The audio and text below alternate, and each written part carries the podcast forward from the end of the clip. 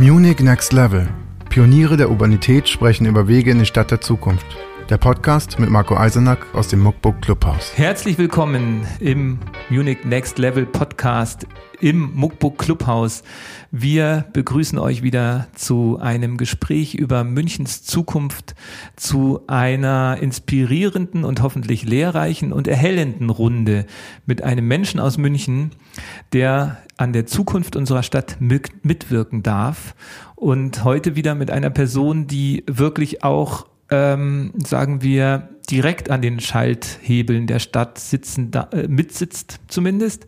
Niklaus Gradl ist nämlich als SPD-Stadtrat in das Amt gewählt worden und von seiner Partei auch in den, in die, zum Fraktionssprecher für den Bereich Verkehr. Wie sagt man dann? Verkehrspolitischer Sprecher.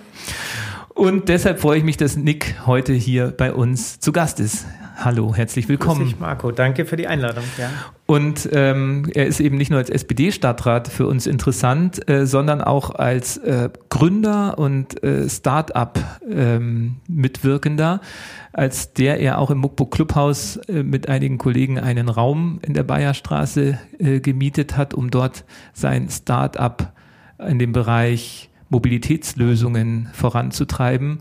Eine App, über die wir heute auch noch reden werden. Sie hieß mal Bikey, aber sie wechselte ständig den Namen. Im Mietvertrag steht noch Bikey, das ist die GmbH oder die UG. Aber inzwischen heißt es, glaube ich, All Right. Wir kommen darauf noch.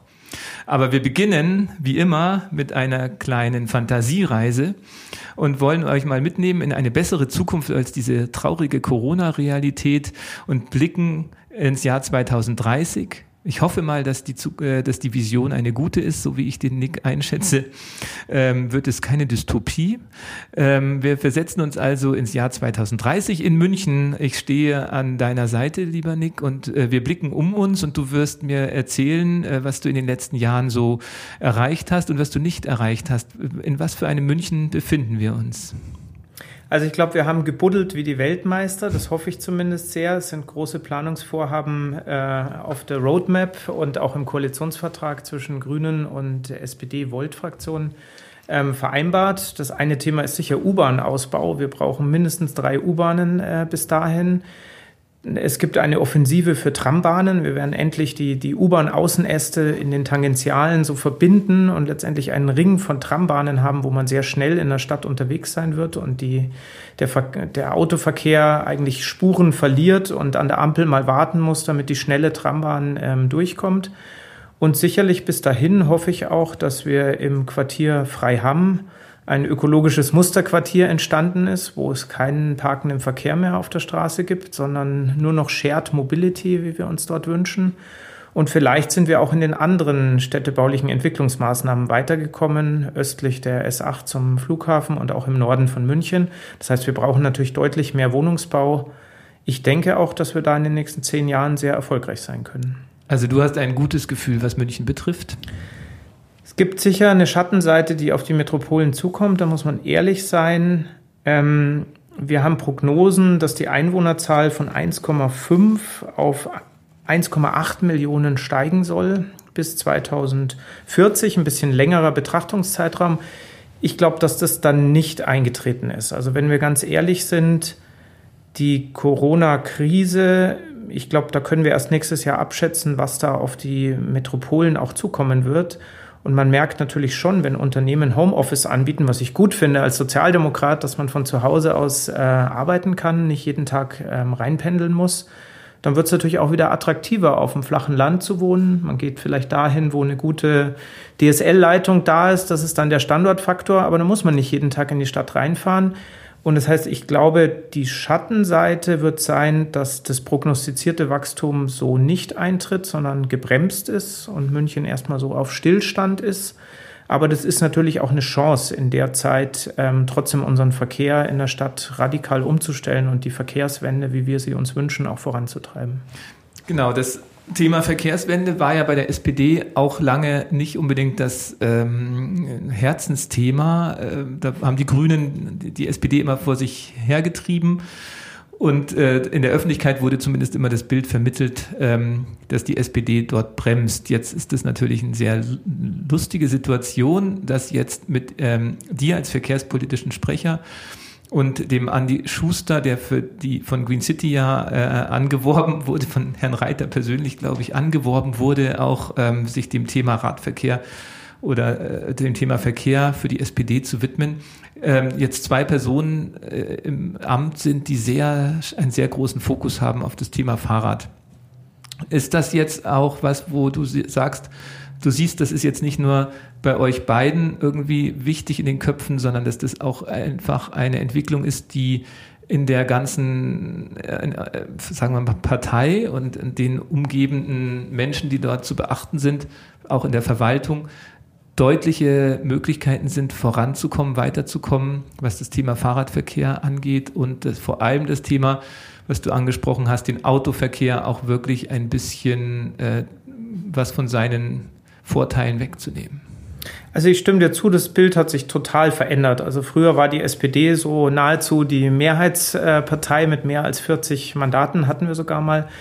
Ähm, und die Grünen waren der kleinere Partner und konnten der innovativere Partner sein und haben viele Anträge gestellt. Der SPD hat immer gesagt, lasst euch mal Zeit, lasst euch mal Zeit. Hat sich eigentlich genau umgedreht. Jetzt sind die Grünen die größte Partei im Rathaus und haben natürlich auch, sitzen da so ein bisschen mit großem ähm, Selbstbewusstsein natürlich auch auf diesem Wahlergebnis, das ihnen die Münchnerinnen ähm, und Münchner gegeben haben. Und die SPD ist manchmal derjenige und sagt, wir könnten aber noch, wir könnten aber noch, ja, lasst euch Zeit, lasst euch Zeit. So ist es manchmal. Also ich glaube, da muss man auch ehrlich sein, wenn man, wenn man grün-rot zusammenarbeitet. Wichtig ist, was am Ende bei rauskommt. Und da merkt man, dass die Zeit sich auch geändert hat. Dass einfach Dinge wo man vor sieben Jahren gesagt hat, was, ihr wollt einen Citybus durch die Altstadt fahren lassen, durch so kleine Straßen wie die Kreuzstraße, um Gottes Willen, da fallen ja Stellplätze weg. Also das war wirklich die Stellungnahme des Bezirksausschusses 1 dazu. Mhm. Heute haben wir im Stadtrat äh, im äh, November darüber abgestimmt, dass ein Citybus auf den Weg gebracht wird und der Bezirksausschuss sagt, hurra, ja, da fallen Stellplätze weg. Der Bezirksausschuss Klar, wollen, hat aber auch die Mehrheiten gewechselt, muss man da Wir wollen sagen. eine, eine ähm, Verkehrswende Verkehrswende in, in München.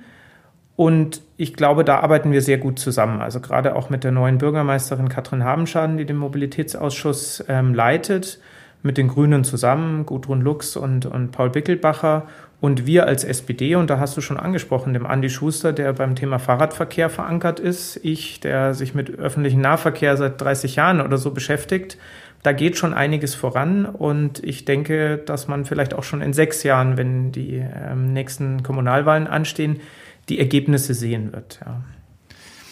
Das ist gut, dass du nochmal darauf hinweist, ähm, dass du dich ja schon so lange mit dem Thema ÖPNV beschäftigst. Ähm, weil das ist ja auch eine haarsträubende Thematik für viele Münchner. Äh, angefangen für die einen ist es das Thema Preise, für die anderen das Thema Überfüllung äh, und für die anderen die, die, diese, diese Stammstreckendiskussion. Das sind ja aber immer Themen, die so wahnsinnig langfristig sind, äh, was einen als Politiker bestimmt auch nerven kann, weil das oft über 20 Jahre äh, quasi geplant ent entwickelt werden muss. Ähm, wo würdest du denn jetzt oder wo siehst du die Möglichkeiten, wo du wirken kannst jetzt in deiner frisch begonnenen Amtsperiode, den ÖPNV in München zukunftsfähig zu machen? Also wir werden das Angebot beim öffentlichen Nahverkehr massiv ausbauen. Das geht im ersten Schritt hauptsächlich mit dem Thema Bus, weil man kann einfach viele Busse anschaffen, sind 100% Elektrobusse und dort sie in einem engeren Takt fahren lassen. Ähm, bei der U-Bahn haben wir das schon beschlossen, jetzt gerade erst im Juli, dass wir an vielen Stellen den 5-Minuten-Takt fahren wollen, statt einen 10-Minuten-Takt, was gerade auch in Corona-Zeiten wichtig ist. Ja, dass wenn die Leute sehen, da kommt eine U-Bahn rein und nicht sagen, um Gottes Willen, die ist ja schon voll, soll ich da mit der Maske mhm. wirklich noch reingehen? Finde ich irgendwo einen Platz, wo ich 1,50 Meter Abstand halten kann. Gut, mit der Maske darf man näher gehen, aber es geht ja auch um das subjektive Sicherheitsgefühl. Also wir wollen einen guten Takt äh, in München anbieten und dafür auch Finanzierungswege finden, dass die Kommune sagt, öffentlicher Nahverkehr ist einfach die Infrastruktur, die wir brauchen. Und so wie wir vorher Millionen für Straßenbauprojekte ausgegeben haben, stecken wir doch diese Millionen bitte in den Nahverkehr. Ähm, ich glaube, da hat auch ein Mentalitätswechsel über alle Parteien hinweg stattgefunden. Also vor zehn Jahren, wenn du der CSU mit Nahverkehr kamst, da haben die die Köpfe überm äh, Kopf zusammengeschlagen, haben gesagt, die Zukunft ist das Auto ich glaube, da merkt man schon auch, dass Fridays for Future und so diese ganze Bewegung, die entstanden ist, die Europäische Union über den Green New Deal diskutiert, ähm, dass das zu einem Umdenken geführt hat. Was den innerstädtischen und Raum angeht zumindest, gell? Was die Bundesebene auch, auch angeht. Also ich sag mal ein, ein Beispiel, das ist GVFG. Ich habe immer ein Problem, mir diese, diese ähm, äh, Abkürzung zu merken. Also GVFG steht für Gemeindeverkehrsfinanzierungsgesetz. Die CSU hat vor 10, 20 Jahren gesagt, das führen wir auf Null zurück. Kein Problem. Das war ein auslaufendes Gesetz. Wir haben keine U-Bahnen geplant, weil wir nicht wussten, ob wir Geld dafür bekommen. Diese, dieses ähm, Gemeindeverkehrsfinanzierungsgesetz wird jetzt auf 300 Millionen angehoben, dann auf eine Milliarde, vielleicht sogar auf drei Milliarden. Das heißt, das Geld, was der Bundestag, und der kann natürlich solche Summen finanzieren, zur Verfügung stellt, ist in Hülle und Fülle da. Wir brauchen jetzt die gut geplanten Projekte, die U9, ähm, die, die U-Bahn raus nach Freiham, eine Verlängerung über Arabe äh, vom Arabella Park hinaus bis zur Messe in Ringschluss. Äh, wir brauchen die Trambahnprojekte. Wir haben im Koalitionsvertrag fünf bis sechs TrambahnTangenten vorgeschlagen. Ähm, wir brauchen die Planungsreif. Dann kriegen wir auch die Zuschüsse vom Bund. Und das, glaube ich, ist schon so, wir sind da am Beginn eines völligen, einer Transformation auch der Mobilität, die wir in Großstädten haben, in allen Städten. Und wenn München da planungsreif liefert, ähm, dann kriegen wir die Sachen sogar noch vom Bund bezuschusst. Das finde ich aber interessant, dass für dich U-Bahnen ähm, und so schienengebundene Mobilitäten noch so, ähm, so eine Priorität haben. Du als Tech-Nerd und irgendwie an der Pionier der Digitalisierung mitarbeitender äh, Gründer vielleicht eben, ähm, ja, zu der App kommen wir nachher, aber du hast auf jeden Fall verstanden, ähm, dass Mobilität sehr äh, durch Digitalisierung sehr viel personen- und bedarfsbezogener reagieren kann. Und jetzt reden ja viele davon, dass äh, U-Bahn-Bau heutzutage ähm, völlige Geldverschwendung ist, weil in 20 Jahren fahren lauter autonome Kleinbusse durch die Stadtteile und sammeln die Menschen ein. Das ist ja jetzt schwierig, weil man das überhaupt nicht glauben kann, aber wenn man es glaubt, äh, ist es natürlich schwierig, wenn man für Milliarden Geld verbuttelt. Was, wie glaubst du, in welche Richtung geht das? Also ich beschäftige mich schon lange mit der Digitalisierung des Nahverkehrs, tatsächlich seit zwölf Jahren oder so. Ich habe vor zehn Jahren war ich eigentlich der Erfinder von dem, was heute die MVG-Fahrinfo ist. Das heißt, ich habe diese Technologie nach München gebracht und mir die Partner äh, gesucht und bin zum MVV gegangen, gebt ihr mir das Recht, dass ich das S-Bahn-Logo verwenden darf. So bin ich, so habe ich da angefangen. Das wollten wir als Hobbyprojekt ähm, auf den Markt bringen. Daraus wurde dann die MVG Fahrinfo, die heute ein professionelles Produkt ist, mehr als eine Million Menschen nutzen. Ähm, ich merke aber auch, die Adaption hat noch nicht das Level erreicht, wie wir es aus anderen Ländern kennen. Also Amerika ist da viel weiter. Da sitzt du an der Busstation, dann läuft oben durch. Wenn Sie unsere API benutzen wollen, gehen Sie auf mta.com slash API. Bei uns versuchen wir Gesetze zu erlassen, zu verbieten, dass Startups oder irgendwelche Hobbyentwickler auf Fahrplandaten zugreifen können. Also wir sind in Deutschland wirklich zehn Jahre dem, dem, der Welttechnologie, die auch entwickelt wird, hinterher. Wir versuchen eher zu verhindern, dass es dort Transparenz gibt, weil wir Angst haben vor den großen Plattformen. Und es ist halt so, wenn ich in einer fremden Stadt unterwegs bin, ziehe ich Google Maps aus der Tasche, weil dort habe ich alle Nahverkehrsinformationen.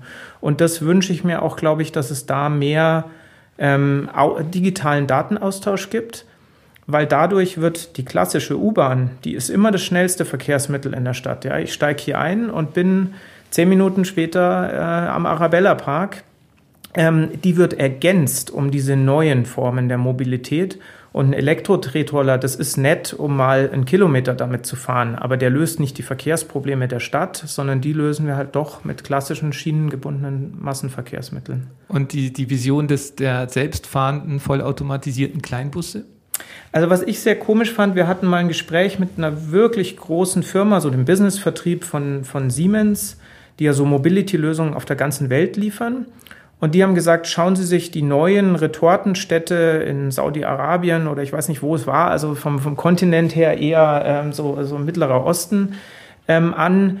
Die bauen keine Schienen mehr, ja. Die haben Straßenpisten, auf denen autonom rollende Busse fahren. Ich weiß es nicht. Also ich weiß nicht, ähm, wohin es geht. Aber ich glaube, dass der Tunnel einer U-Bahn, und vielleicht fahren da irgendwann andere Fahrzeuge drinnen, dass der schon eine große Bedeutung hat.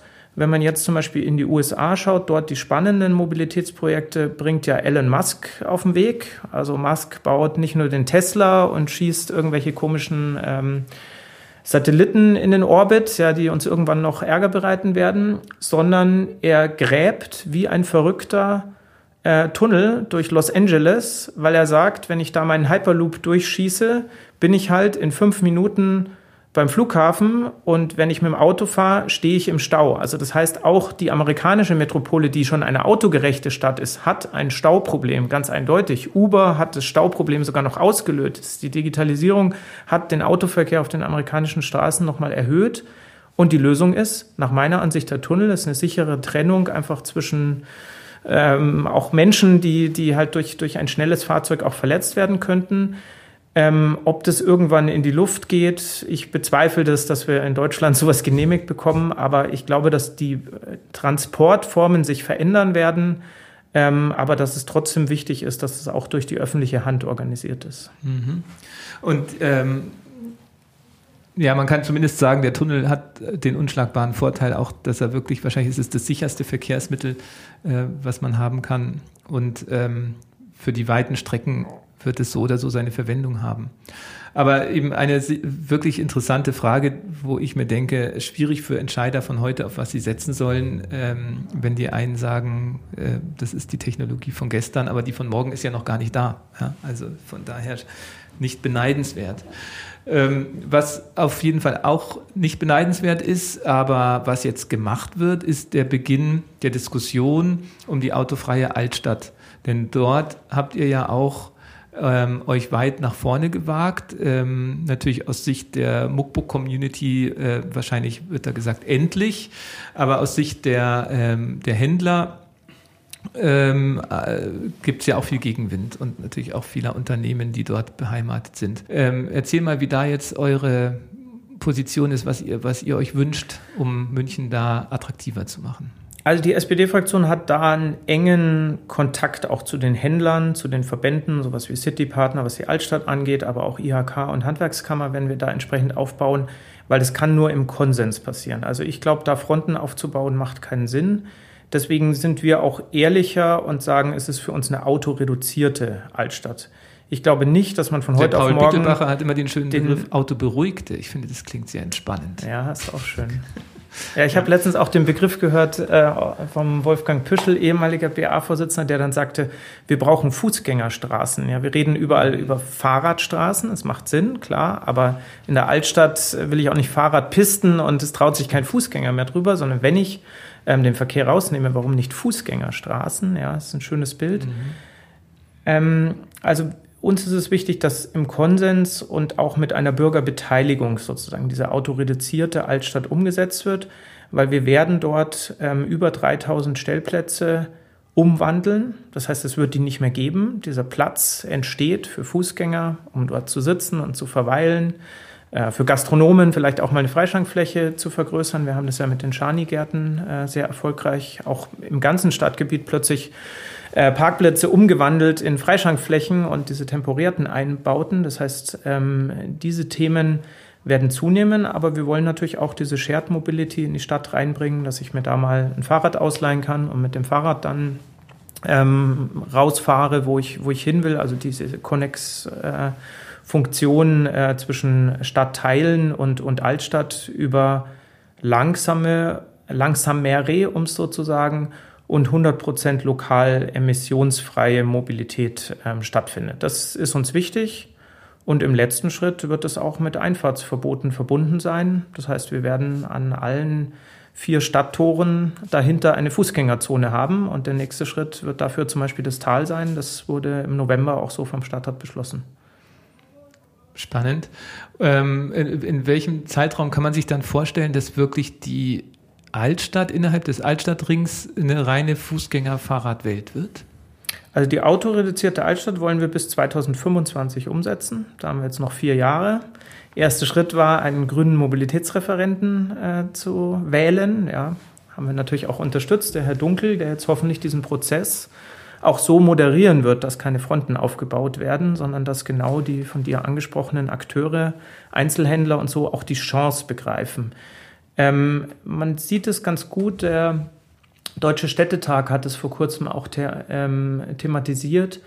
Eigentlich muss die Kernstadt, die ja auch ein Corona-Problem hat, weil die Leute lieber Online-Shopping sich nach Hause bringen lassen, selbst für absurdeste Dinge äh, wie Getränkekisten und Wein und sonst was.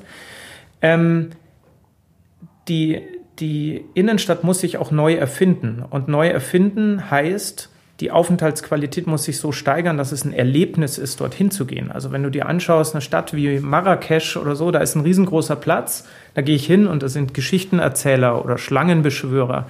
Ich höre mir eine Geschichte an, wie schön hört sich das an? Und ich glaube, das fehlt ehrlich gesagt so ein bisschen in unserer Altstadt. Die ist halt um 20 Uhr, wenn die Geschäfte zu haben, ist die ziemlich tot. Ja, dann gehe ich eher nach Schwabing. Das muss äh, in vier, fünf Jahren nicht mehr so sein, sondern natürlich kann da auch eine Gastronomieszene aufblühen, auch eine Kulturszene aufblühen. Also da muss auch das Gegengewicht dann durch die Stadt geschaffen werden, dass zum Beispiel auch mal Ladenflächen wirklich kulturell den, den Straßenraum auch draußen bespielen und auch die Budgets für Kultur da sein müssen. Da ist ja ein schönes Beispiel die Zwischennutzung im Kaufinger Tor, wo Broke Today als Galerie und Musikspace äh, wirklich eingeladen und auch bezahlt wurde von den Betreibern dieser Einkaufspassage, um dort ein, ein, ein Experience-Moment zu schaffen. Und das macht ja hoffnungsvoll, dass auch die Städte nicht mehr so eintönig und äh, konsumfixiert, äh, monothematisch aufgestellt sind. Und ich ähm, frage mich auch, äh, warum, ob wirklich so viele Händler dagegen sind äh, oder ob es nicht eigentlich eher die Immobilienbesitzer sind, weil die Händler, ähm, okay, das sind die großen Ketten, für die ist es dann vielleicht sowieso egal, weil sie online machen. Für die kleinen Händler wird ja sicherlich der ähm, eher die Möglichkeit größer, dort Flächen zu bekommen, wenn vielleicht durch den Onlinehandel sowieso viele Einzelhandelsflächen frei werden. Wie, wie schätzt du denn die Situation des Handels in München äh, äh, überhaupt ein? Also, also da, muss man natürlich, ja. da muss man natürlich auch aufpassen, dass eine Gentrifizierung, also eine Fußgängerzone ist schön, aber sie führt natürlich auf der anderen Seite dazu, dass die Immobilienbesitzer sich sagen, wow, wenn der jetzt eine noch größere Freischankfläche haben kann und noch mehr äh, Käuferfrequenz hier da ist, dann kann ich ja noch mehr Miete verlangen. Also das heißt, was ich nicht will, schauen wir uns mal Köln an. Ich gehe durch Straßen und da ist ein internationales Label nach dem anderen. Und ohne dass ich jetzt sagen will, dass es der Auslöser ist, in der Sendlinger Straße hatte ich so jemand wie den Hetzenecker, einen Bäcker, einen Buchladen. Jetzt ist die Sendlinger Straße wunderbar. Ich setze mich da gerne auf eine Parkbank und genieße diese Fußgängerzone. Aber diese Geschäfte haben zugemacht. Selbst der Buchladen hat zugemacht und jetzt ist da halt ein, ein Seifenladen, wo ich mir in, auf der ganzen Welt die gleiche stinkende Seife kaufen kann. Ähm, das kann nicht die Lösung sein, dass, dass diese Marken sozusagen weltweite Brands werden, sondern wir brauchen da Gegengewicht.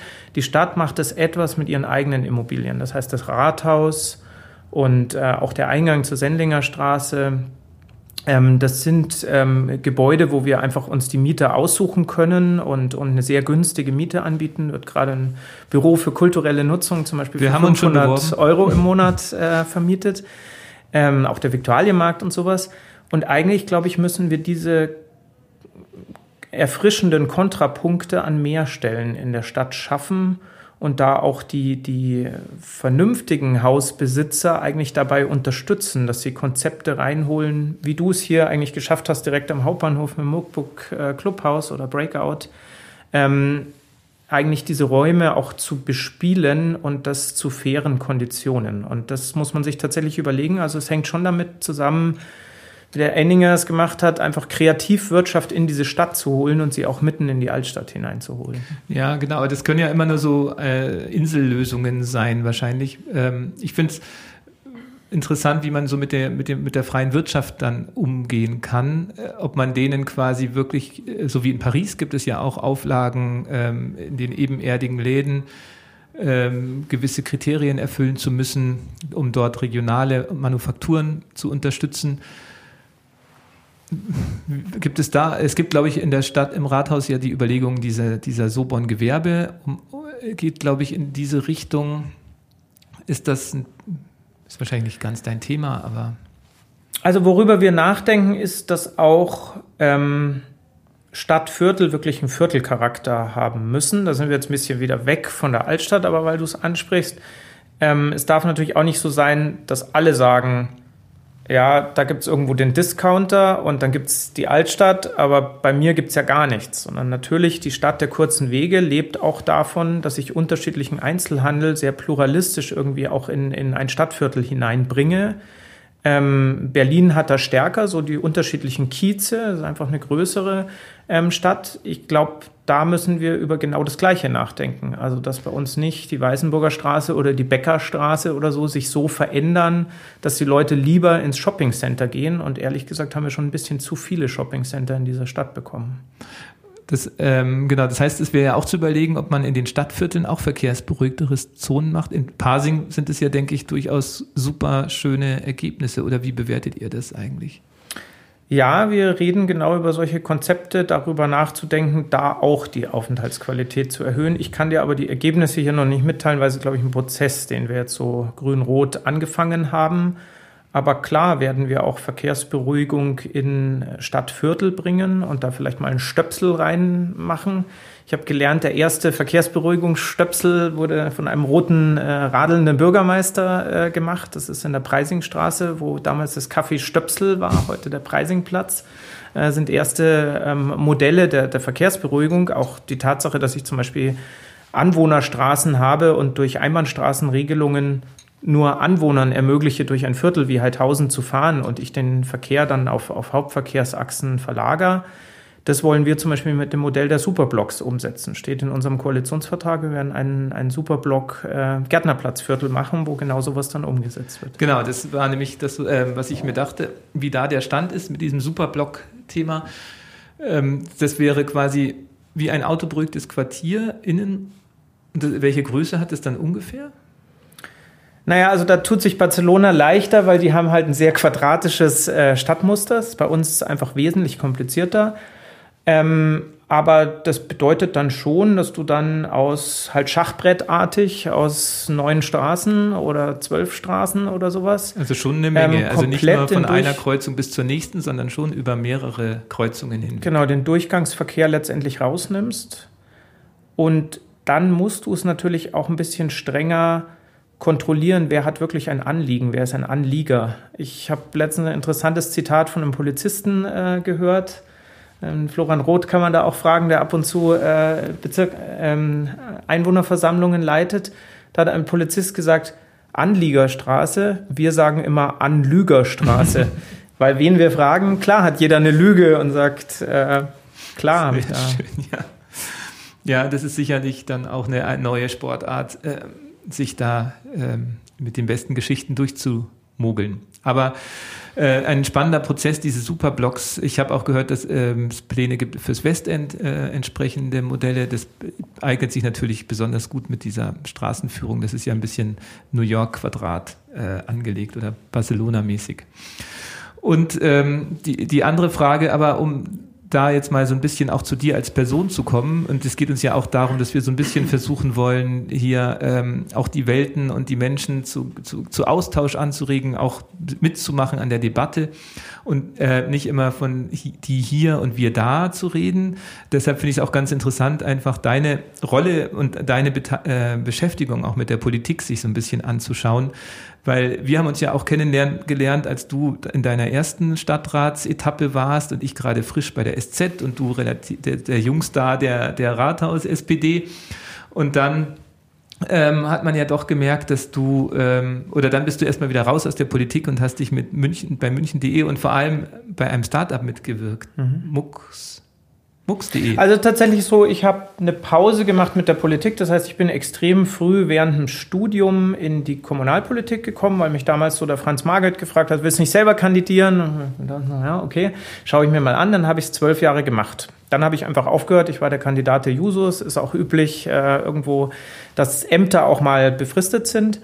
Und äh, ich habe dann mein erstes Kind bekommen und habe einfach festgestellt, so viele Abendstermine, jetzt in Corona-Zeiten haben wir wesentlich weniger Abendstermine, so viele Abendstermine sind nicht kompatibel mit dem Familienleben. Habe sechs Jahre pausiert, was gut war, weil ich in den sechs Jahren einfach mal gelernt habe, auch ordentlich zu arbeiten und wie große Unternehmen funktionieren.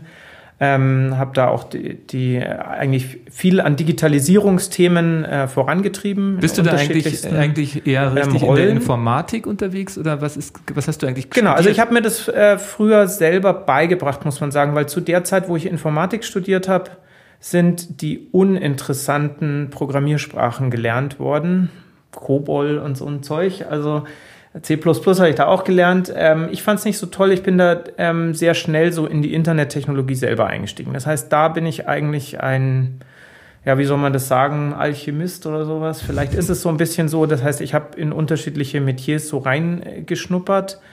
Ähm, und natürlich habe ich diese IT-Brille, aber ich programmiere nicht mehr selber, sondern habe dann eher die Rolle so vom Produktmanagement ähm, übernommen eben MVG-Fahrinfo gemacht, München Smart City App. Ich habe auch mal die Oktoberfest App äh, entwickelt. Das sind alles Projekte, die, wo ich das Team sozusagen ausgewählt habe und ausgezeichnete Leute es umgesetzt haben. Und daraus ist auch so, daraus brenne ich vielleicht auch ähm, privat einfach mal zu sagen, wir setzen als Hobbyprojekt auch mal Dinge um, die andere vielleicht äh, nicht schaffen. Und wieso tust du dir die Politik an?